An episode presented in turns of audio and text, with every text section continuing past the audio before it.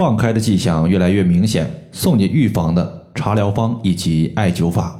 大家好，欢迎收听《艾灸治病一百零八招》，我是冯明宇。有一位朋友呢，在我的微信上留言，他说最近一直看到关于解封以及个人防护的相关文章。我想问一下，如果疫情真的解封，想要个人预防的话，有没有推荐的饮食以及相应的穴位？现在的疫情呢，无论是它的传播度以及治病的力度，和刚开始已经有了极大的区别，也可以说有了极大的减弱。再加上现在大多数朋友都有打相关的疫苗，个人对于疫情也具有一定的自身免疫力，所以就算放开，大家也不用太过于担心。但是不用太过于担心和完全不管，这绝对是两码事儿。对于个人的防护呢，在这里我推荐两个方法，第一个就是干姜甘草汤。第二个呢，就是艾灸肺腧穴以及足三里穴。首先，干姜甘草汤，它的组成非常简单，就两味中药，一个是干姜，另外一个是甘草。这两味药呢，我们各取六克，直接煮水代茶饮用就可以。甘草在中医之中有国老之称，比如说中药虽然可以调病，但是药物毕竟是药物。我们经常说是药三分毒，药物吃多了，对于身体来说。它所含有的一丁点儿的毒素，日积月累下来，对于人体来说也是吃不消的。而甘草它有调和中药、解百毒的功效，比如说川乌、草乌、附子、雪上一枝蒿这些药物呢，它本身就有毒性，但是我们可以用甘草、生姜、金银花用水煎服，然后的话就可以解毒。并且我们要注意一下，新冠它的全称是新型冠状病毒肺炎。简单的来说，它属于是肺炎的一种，而肺炎它属于是肺系病症。而甘草它可以补益脾气，你像甘草嚼起来比较甜，对吧？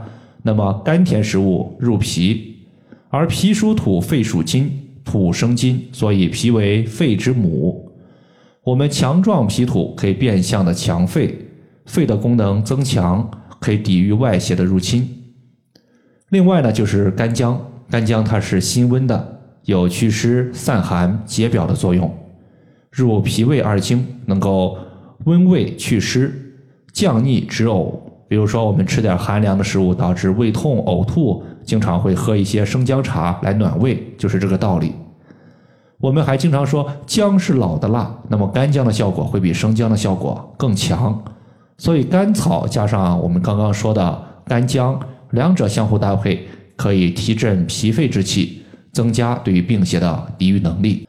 如果从经络穴位来看的话，我们首先既然是要强肺，势必会用到肺的背腧穴，也就是肺腧穴。